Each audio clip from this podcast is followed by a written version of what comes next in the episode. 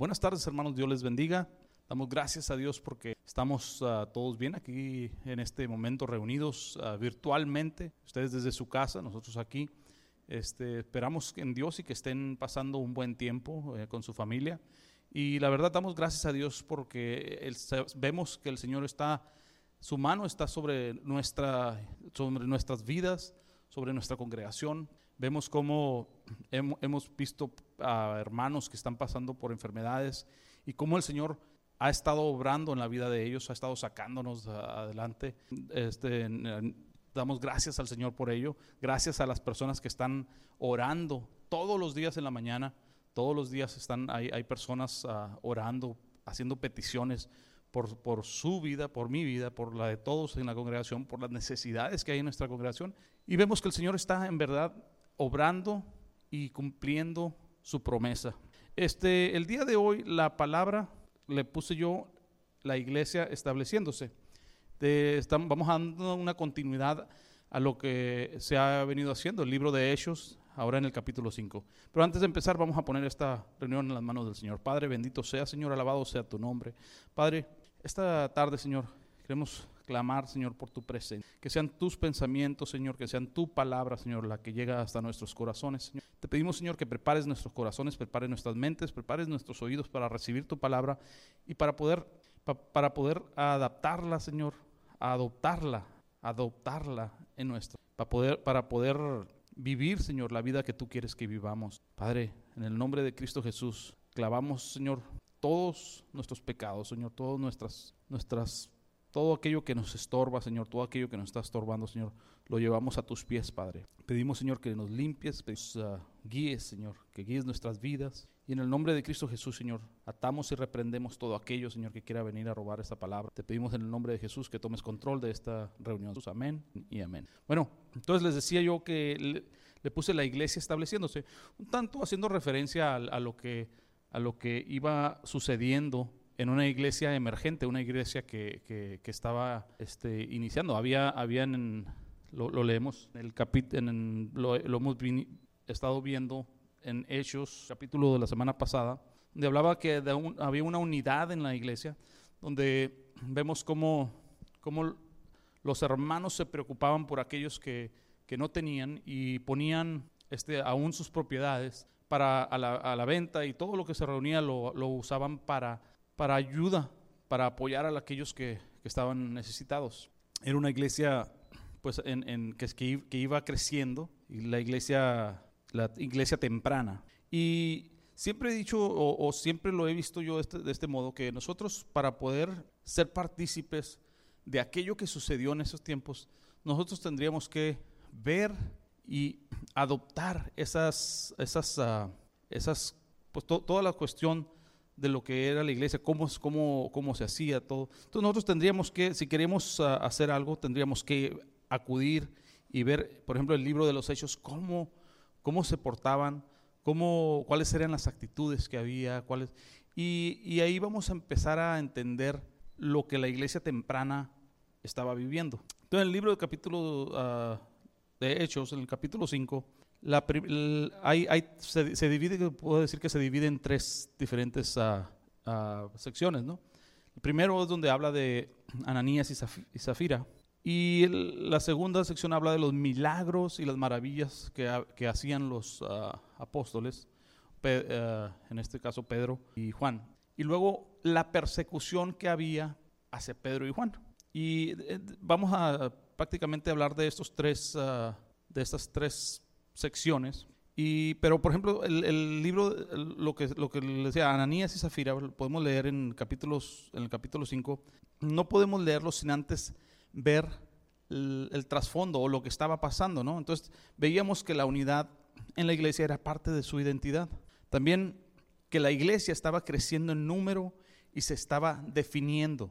Ahora, no, no, no estoy diciendo que se estaba definiendo, uh, uh, sino que tendría que haber una definición de quiénes de quienes eran, por ejemplo, en ese tiempo los apóstoles hacían todo, ¿no? Y, de un de repente empieza a haber una definición, una estructura, una, estru una, una estructura que empieza a, pasar dentro de la iglesia. Ahora, había una comuna en la iglesia temprana, de, eso estábamos hablando, de que, por Por ejemplo, había, en el capítulo anterior veíamos cómo José eh, vendió sus tierras y todo lo que sacó de sus tierras lo donó para, para, la, para la iglesia. En, tratando de apoyar a aquellos que, menos tenían o aquellos que estaban pasando por dificultades. Y era algo que lo hacían de buena manera, o sea, que les nacía de corazón. No era algo que se estableció que tenían que hacerlo, no. Era algo que nació de ellos, de ellos hacerlo. Y Ananías y Zafira vemos como unas personas, una persona bien intencionados, pero con un mal enfoque. Entonces vamos a, vamos a leer, vamos a adentrarnos en el capítulo 5. Entonces capítulo 5 de Hechos, versículo 1 dice, pero cierto hombre llamado Ananías con Zafira su mujer vendió una heredad y sustrajo del precio sabiéndolo también su mujer y trayendo solo una parte, la puso a los pies de los apóstoles y dijo Pedro, Ananías, ¿por qué llenó Satanás tu corazón para que mintieses al Espíritu Santo y sustrajeses del precio de la heredad? Número 4, versículo número 4 dice, reteniéndola, no se te quedaba a ti y vendida no estaba en tu poder. ¿Por qué pusiste esto en tu corazón? No has mentido a los hombres, sino a Dios. Al oír Ananías estas palabras, cayó y expiró, y vino un gran temor sobre todos los que oyeron. Y levantándose, los jóvenes lo envolvieron y sacándolo lo sepultaron. Ahora, aquí quiero poner, hacer un poquito de énfasis en esto, ¿no? Dice, dice, cuando le dice reteniéndola, o sea, quiere decir que no estaban forzando a la comunidad a vender sus cosas, ¿no? Sino que era, algo opcional, que si ellos querían hacerlo, lo, podían hacer, que si les nacía a ellos apoyar a la, comunidad, pues ellos lo iban a hacer, vendiendo sus ah, heredades para poder ah, para poder apoyar. Entonces, eh, en, las preguntas de Pedro vemos muchas, nos, da muchas respuestas a lo que estaba pasando. Dice, reteniéndola, o sea, quedándote con ella, no se te quedaba a ti, o sea, no era tuya, si, si no la vendías, que no era tuya. Y si la vendiste, no estaba en tu poder todo, todo aquello que, que sacaste, o sea, el dinero era tuyo, la propiedad era tuya, tú la vendiste y luego le pregunta, ¿por qué pusiste esto en tu corazón? no has mentido a los hombres, sino a Dios. Ahora, aquí vemos cómo se le da eh, el, vamos, porque el, dice que cuando hacen esto, cuando Ananías y Zafira hacen esto, es, eh, pecan contra el Espíritu Santo. Y aquí es una de las partes donde dice, hey, no estás mintiendo a nosotros. O sea, ellos sustrajeron y dijeron, esto es todo lo que, lo que recibimos de la heredad que vendimos. Y, y fueron y se presentaron frente al frente a la comunidad. Y esa mentira, quizás a la, vista de todo, de toda la comunidad, o sea, ¿qué, hubieran pensado todos? ¡Wow! Qué, ¡Qué bendición! Porque era una bendición. Pero lo que ellos hicieron no era una bendición. Lo que ellos hicieron era una maldición contra ellos porque estaban mintiéndole y no a los hombres. A los hombres, los hombres podrían, podrían ver eso y, verlo como una bendición. La mentira fue hacia Dios fue hacia el Espíritu Santo. Y aquí es donde se le da la deidad, o sea, como aquí vemos cómo ah, se le da la deidad al Espíritu Santo. Ahora vemos también, quiero que tengan en mente, tengan muy, muy presente, que este libro no está escrito por Pedro. Pedro está hablando, pero este libro no fue escrito por Pedro, fue escrito por Lucas. En el número 5 dice, al oír a Ananías estas palabras, cayó y expiró, y vino un gran temor sobre todos los que oyeron. Ahora, ¿quiénes eran los que estaban escuchando? Si estaban escuchando, quiere decir que estaban en el lugar, que estaban presentes. Y dice que hubo un temor en todos los que oyeron. Levantándose los jóvenes, lo envolvieron y sacándolo, lo sepultaron. Pasando un lapso de tres horas, de como, como de tres horas, sucedió que entró su mujer, no sabiendo lo que había acontecido. Entonces Pedro le dijo, dime, vendiste en tanto la heredad. Aquí le está dando, hace cuenta la oportunidad de decir, ¿sabes qué? Y no, no fue, la vendimos en más. Pero fíjense la respuesta de ella. Y ella dijo, sí, en tanto la vendimos. Y Pedro le dijo, ¿por qué conviniste en tentar al Espíritu del Señor? He aquí a la puerta de los pies, a la puerta los pies de los que han sepultado a tu marido y te sacarán. O sea, también por haber tocado, dice, al Espíritu de Dios. Al instante ella cayó a los pies de él y expiró. Y cuando entraron los jóvenes, la hallaron muerta y la sacaron y la sepultaron junto a su marido. Ahora veamos esto. Y vino gran temor sobre toda la iglesia y sobre todos los que oyeron estas cosas. Ahora veamos esto, porque hace una diferencia, ¿no? Vino gran temor sobre toda la iglesia, pero también dice, y sobre todos los que oyeron estas cosas. O sea, que había personas que no pertenecían a la iglesia, que estaban escuchando, que estaban escuchando el mensaje que estaba ahí sucediendo. Ahora, ¿qué fue lo que les orilló a pecar a ellos? Quizás una rivalidad santa. Por ejemplo, eh, yo creo que de cierto modo a muchos nos ha pasado que vemos personas que están haciendo una obra maravillosa, ¿no? Que están haciendo unas cosas muy buenas para, el ser, para la obra del Señor. Y uno dice, wow, ¿cómo me gustaría ser o hacer las cosas que Él hace? Y, pero, pero sabes qué, o sea, Dios lo puso ahí para hacer una obra. Entonces entra un, un tipo de rivalidad, un tipo de decir, wow, o sea, yo quiero hacer eso y quizás voy a tratar de ser mejor. Pero ahí ya estás, ya estás obrando tú el querer hacer algo para que se te reconozca algo. Cuando nosotros hacemos las cosas, cuando nosotros hacemos el servicio al Dios, tenemos que tener bien presente que estamos sirviendo al Señor y que Dios nos va a capacitar conforme a nuestras habilidades, conforme a nuestras aptitudes. Entonces, cuando nosotros hacemos las cosas para Dios, pues no hay, no hay un, sentimiento de decir quiero ser mejor que esta persona, quiero ser, yo quiero tocar mejor que tal persona, o yo quiero hablar mejor que tal persona. No, no, no, no, no. Lo que tú haces, lo haces para el Señor. Y, y el Señor te puso ahí por algo. El Señor te tiene ahí por algo. Y si la obra se está moviendo, tú no te preocupes. Si lo haces bien, si lo haces mal, el Señor te puso ahí. La frialdad con que planearon el engaño agravaba la culpa de esta pareja, fingiendo que era todo el producto de la venta. Entonces ellos fingieron que lo que le dieron, lo que aportaron, era, era lo, con lo que se vendió o lo que se vendió. Pero ellos tenían un guardadito, ¿no? Tenían un guardadito que de nada les sirvió. Ahora fíjense las preguntas de Pedro. ¿Por qué llenó Satanás tu corazón para que mintiese al Espíritu Santo y sustrajeses del precio de la heredad. Quiere decir que Satanás viene a tu vida, viene y empieza a querer plantar semillas de discordia, semillas de, para, que, para que mientas. Pero cuando tú, las, cuando tú las recibes y cuando tú siembras eso, cuando tú dejas que esas semillas florezcan o crezcan, eso es el problema. Ahí es cuando vienen los problemas. Ahora, dice, ¿no se te quedaba a ti? ¿Por qué pusiste esto en tu corazón? Pues, dándonos a entender que la acción de poner algo en el corazón es de nosotros, es de la persona. Viene Satanás y, riega y haz de cuenta que viene y, te, pone cosas y miles de cosas. Pero a fin de cuentas, el que pone, el que planta esa semilla en el corazón es uno mismo. ¿Vendiste en tanto la heredad? ¿Por qué conviniste en tentar al Espíritu del Señor? Ahora, las preguntas de Pedro, como les decía, nos, les decía, nos va, a dar, nos va a dar a ver las cosas que no están escritas, pero que de cierto modo nos abren el panorama para ver qué es lo que estaba pasando. Como les decía, ¿por qué llenó Satanás tu corazón para que mintieses al Espíritu Santo y sustrajeses del precio de la heredad?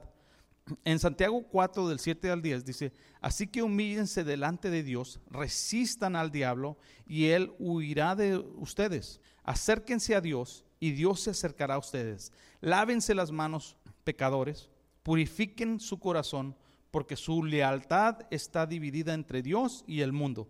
Derramen lágrimas por lo que han hecho, que haya lamento y profundo dolor, que haya llanto en lugar de risa y tristeza en lugar de alegría. Humíllense delante del Señor y Él los levantará con honor. Entonces aquí vemos que la actitud, la actitud que hay en nosotros, es lo que va a, mover la mano de Dios. Ahora dice, no se te quedaba a ti, ¿por qué pusiste esto en tu corazón? En, en uh, Hechos 5.4, Pedro calificó la mentira de Ananías como, un, como hecha al Espíritu Santo, pero se refirió a esa mentira como que la hicieron a Dios. Esta es una afirmación de la deidad del Espíritu Santo. El hecho de que los creyentes tuvieran derecho a guardar su dinero muestra que no se trataba de un socialismo cristiano. Más bien era un arreglo en que operaba el libre ejercicio de la voluntad y cada quien daba para el sostenimiento de la iglesia. ¿Vendiste en tanto la heredad? ¿Por qué conviniste en tentar al Espíritu del Señor? Pedro acusó a Zafira de estar de acuerdo con Ananías para tentar al Espíritu del Señor. Probar el Espíritu del Señor es ver cuánto uno se puede desviar sin que Él lo castigue. Equivale a retarlo para ver si va a cumplir su palabra o llevarlo hasta los límites del juicio. No podrás no, no pondrás, en Deuteronomio 6 del 16 dice, no pondrás a prueba al Señor tu Dios como cuando te quejaste contra él en el Masá. Entonces vemos que el Señor, el Señor en realidad no quiere que... Y por ejemplo, cuando, ¿recuerdan cuando Satanás vino y, quiso tentar a, o tentó a Jesucristo? Jesucristo, ¿cómo le contestó? Hey, escrito está que no tentarás al Señor. Cuando le decía, hey, aviéntate y, prueba que eres el Hijo del Señor, de Dios. Bueno, ahora vamos a... Hasta ahí es la historia de, de Ananías y Zafira. Y veamos ahora el capítulo 12 del Hechos 5, las señales y las maravillas. Y por la mano de los apóstoles, el versículo 12 dice, por la mano de los apóstoles se hacían muchas señales y prodigios en el pueblo y estaban todos unánimes en el pórtico de Salomón. Una vez más, aquí vemos la palabra todos unánimes, todos unánimes. De los demás, ninguno se atrevía a juntarse con ellos, mas el pueblo los alababa grandemente. Ahora, aquí es donde le decía, recuerda que decía la iglesia y lo decía, y otros que estaban ahí, o sea, los que estaban escuchando. Y fíjense aquí lo que dice, de los demás, ¿cuáles son los demás? Los que no pertenecían a la iglesia. Ninguno se atrevía a juntarse con ellos, mas el pueblo los alababa grandemente. Ahora, ¿qué es lo que hace que esas personas no quisieran ser partícipes de las señales y las maravillas? precisamente lo que habían visto con Ananías y Zafira, que en la iglesia no debe haber una no, debe haber, no es una iglesia de simulación. No tenemos que tener simulación, no tenemos que ah, tratar de vernos bien delante de los demás. Más que nada, tenemos que tratar de hacer las cosas para Dios y por, por Dios. En el, en el versículo 14 dice, y los que creían en el Señor aumentaban más, gran número así de hombres como de mujeres. Tanto, tanto que sacaban a los enfermos a las calles y los ponían en camas y lechos, para que al pasar Pedro, a lo menos su sombra cayese sobre alguno de ellos. Y aún de las ciudades vecinas venían a Jerusalén, trayendo enfermos y atormentados de espíritu inmundos, y todos eran sanados. ¿Cuántos eran sanados? Dice, todos. Ya cambiamos el agua por cafecito. Bueno, entonces dice, todos eran sanados. Entonces, son parte de las señales que el Señor había, había dicho que pasarían con, los apóstoles. Dice, Jesús habló de las señales y las maravillas. Mateo 10 del 7 al 8 dice, en el versículo 7 dice, vayan y anuncienles que el reino de los cielos está cerca. Sanen a los enfermos, resuciten a los muertos, curen a los leprosos y expulsen a los demonios. Den tan gratuitamente como han recibido. Ahora, Jesús estaba hablando de las señales que seguirían a los que creyeran y, ahora dice aquí, den gratuitamente como han recibido. ¿Qué has recibido tú del Señor? Yo creo que si hiciéramos una lista, una lista no alcanzaríamos a terminar qué tantas cosas hemos recibido del Señor. Pero, y, eso es lo que el Señor te pide. O sea, hey, ¿recibiste sanidad en algún momento? Ah, pues ponte a orar por los que están enfermos. Y así como tú la recibiste, ¿qué, ¿cuánto te costó? Simplemente creer en Dios, pues así, así ponte a orar por los que están enfermos. Marcos 16, del 15 al 18 dice, entonces les dijo, hablando de Jesús, les dijo, vayan por todo el mundo y prediquen la buena noticia a todos. El que crea y sea bautizado será salvo, pero el que se niegue a creer será condenado.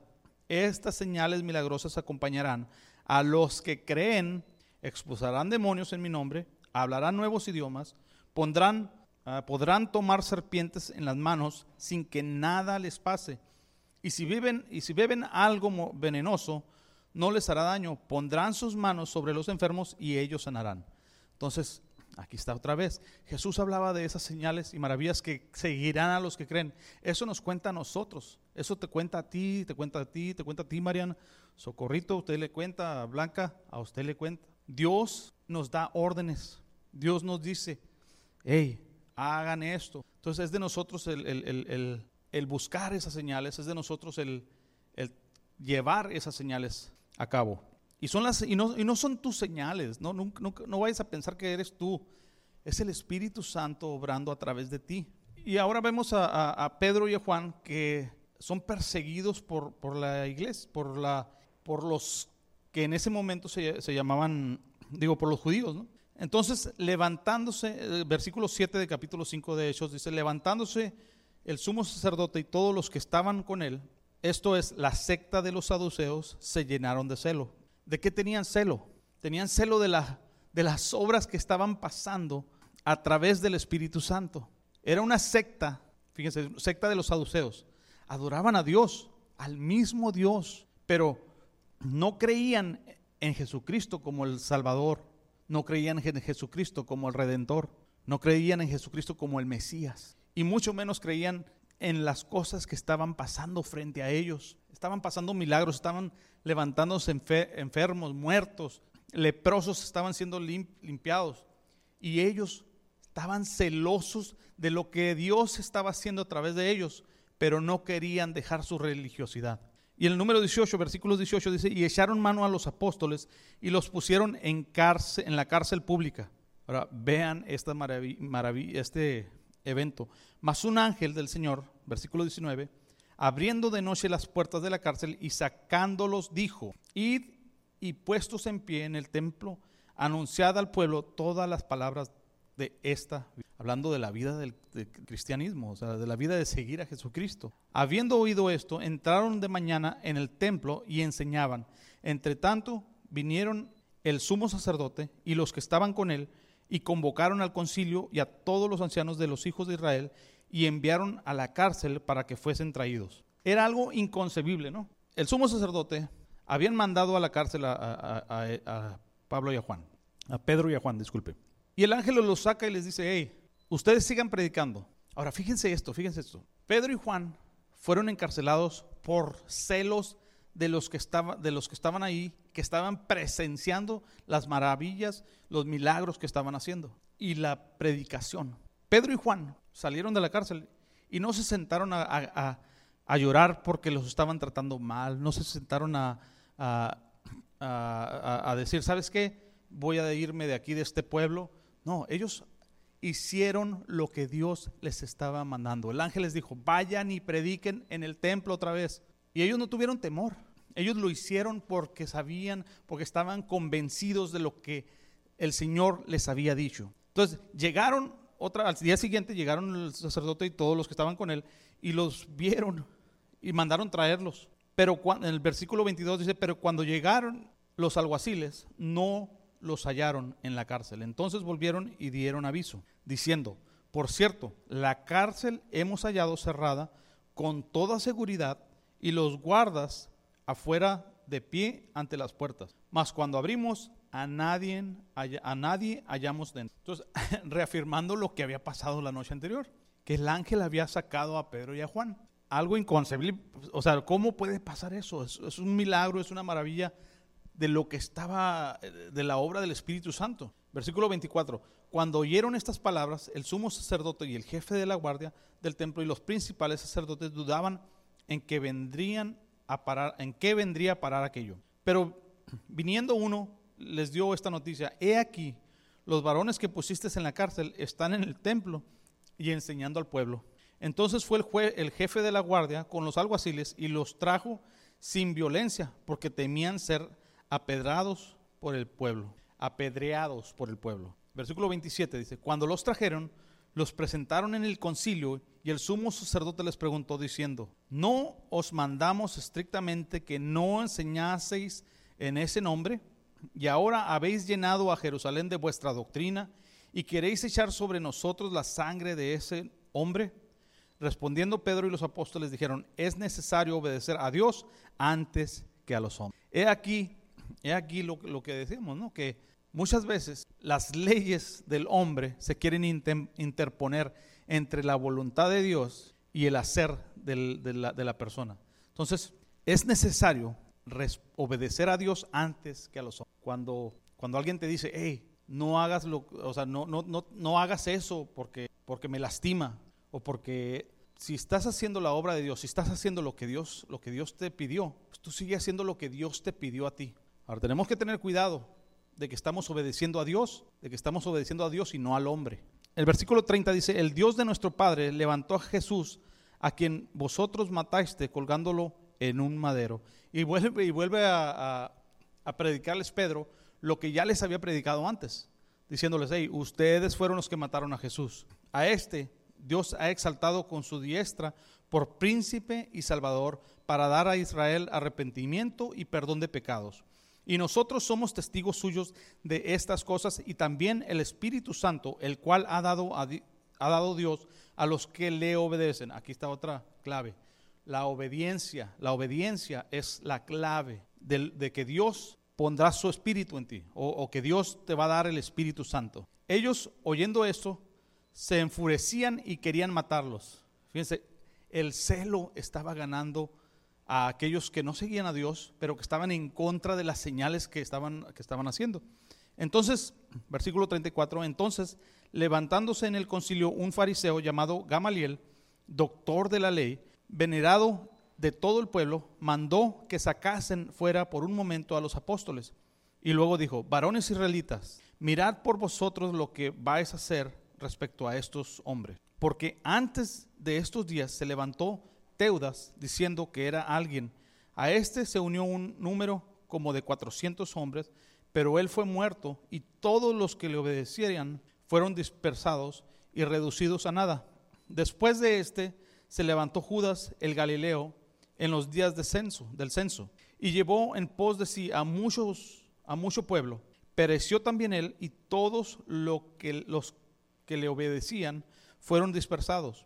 Y ahora os digo, apartaos de estos hombres y dejadlos, porque si este consejo o esta obra es de los hombres, se desvanecerá. Y eso fue hace dos mil años, más de dos mil años. Y hasta este momento, esa misma obra, esa misma predicación es la que estamos teniendo hoy en. Eso es una confirmación de lo que Dios está haciendo, de lo que el Espíritu Santo está haciendo. El versículo 39 dice, mas si es de Dios, no la podráis destruir no seáis tal, tal vez hallado luchando contra Dios. Y convinieron con él, llamando a los apóstoles después de azotarlos, les intimaron que no hablasen en el nombre de Jesús y los pusieron en libertad. Los pusieron en libertad, les dijeron, no hablen de Jesús.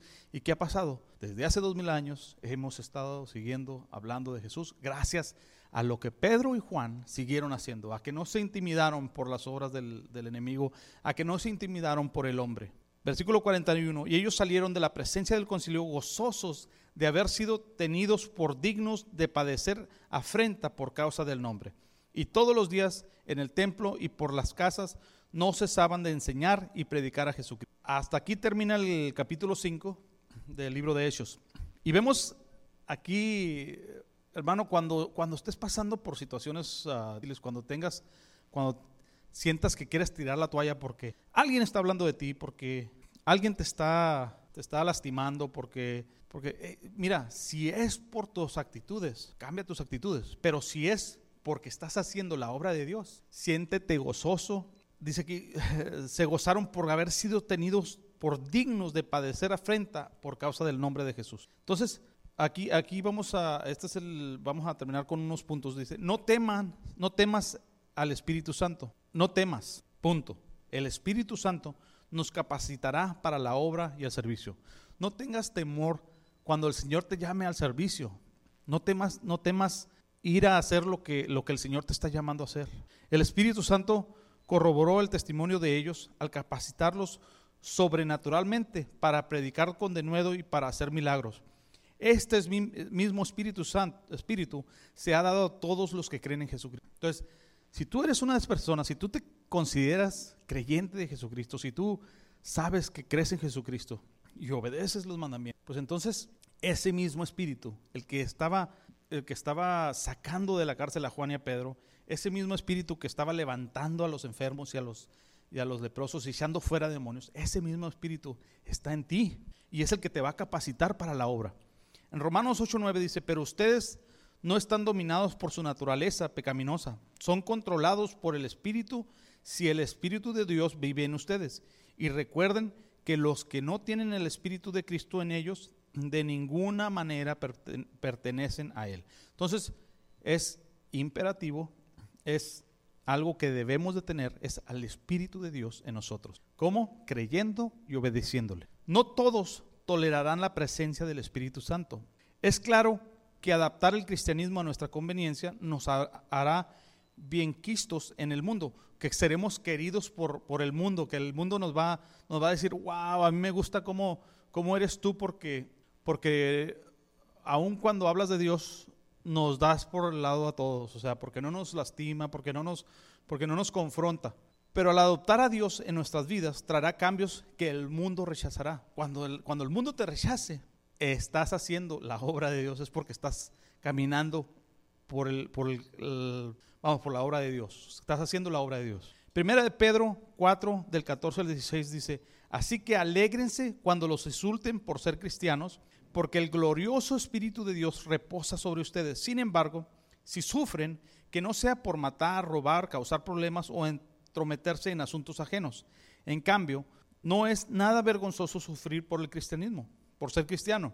Alaben a Dios por el privilegio de que los llamen por el nombre de Cristo. Y por último, tratar de detener la obra de Dios es como estar luchando contra Dios. Lucas 11:23 dice, el que no está conmigo, a mí se opone, y el que no trabaja conmigo, en realidad trabaja en mi contra. Ahora, ¿cómo puede alguien ponerse o oponer a, cómo se opone alguien a la obra de Dios? Una son, puede ser sentimentalismos. Cuando nosotros hacemos caso a lo que siento, o sea, si yo siento un rechazo de una persona y digo, ¿sabes qué?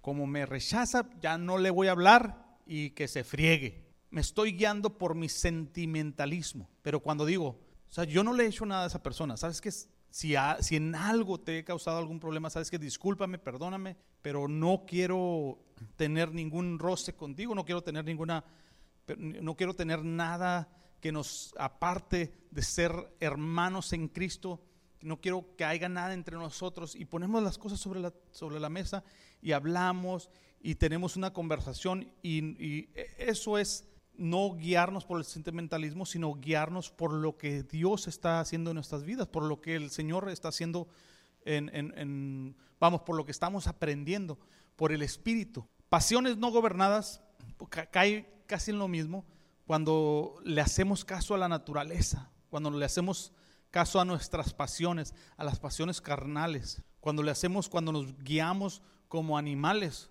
como, haga cuenta que que hacemos las cosas porque me gustan hacerlas. Y, en eso caen muchas personas. En, por ejemplo, el, adulterio, los vicios, o sea, caen en, en, tener pasiones no gobernadas, críticas no constructivas, chismes, etcétera.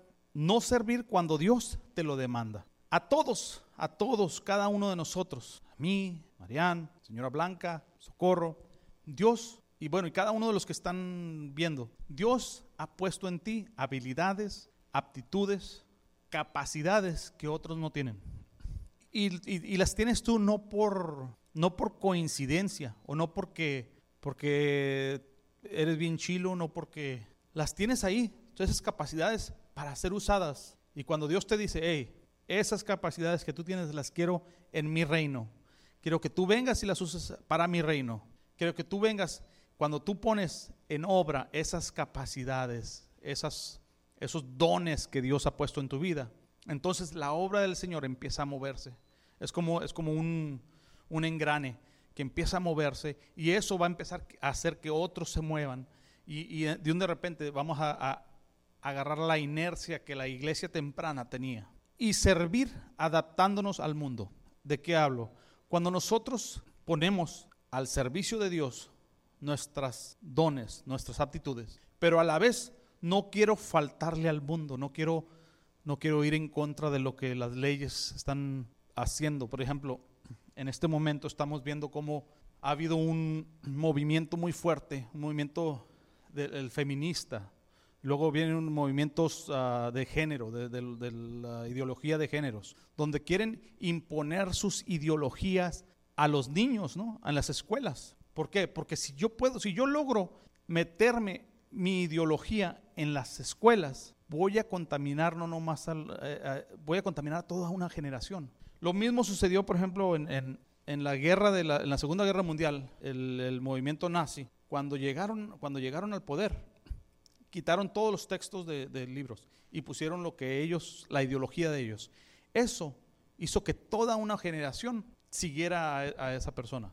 y que causara tanto, tantos muertes y tanto por una ideología de una persona que fue impuesta sobre todo, sobre toda una generación. Entonces, servir adaptando, adaptándonos al mundo es ir en contra o es detener la obra de Dios. Y es como estar luchando contra Dios. Entonces, y hasta aquí terminamos. Hermanos, este, pues espero y, haya sido de bendición para su vida. Esperamos que el Señor esté obrando en nuestras vidas. Y incline su rostro. Padre, bendito sea, Señor, alabado sea tu nombre, Padre.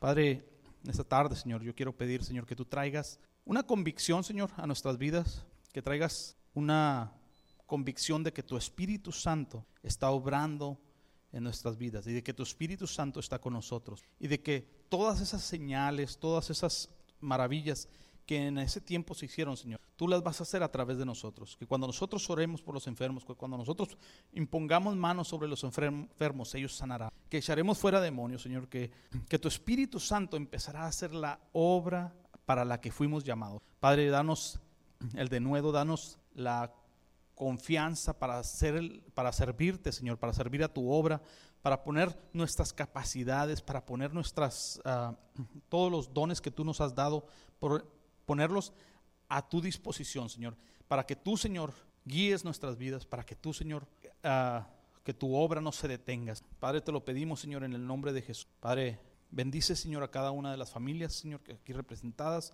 a cada una de las familias que están viendo, Señor, este, esta transmisión, Señor, donde quiera que se encuentre, tú haz la obra en ellos. Y si hay alguno, Señor, que no aún no te conoce, Padre, Padre, yo quiero pedirte, Señor, que tú entres en su vida. Y si, y si tú eres uno de esos que no aún no has recibido al Señor como tu Salvador, simplemente haz esta oración. Padre, Jesucristo, yo te pido que tú tomes control de mi vida.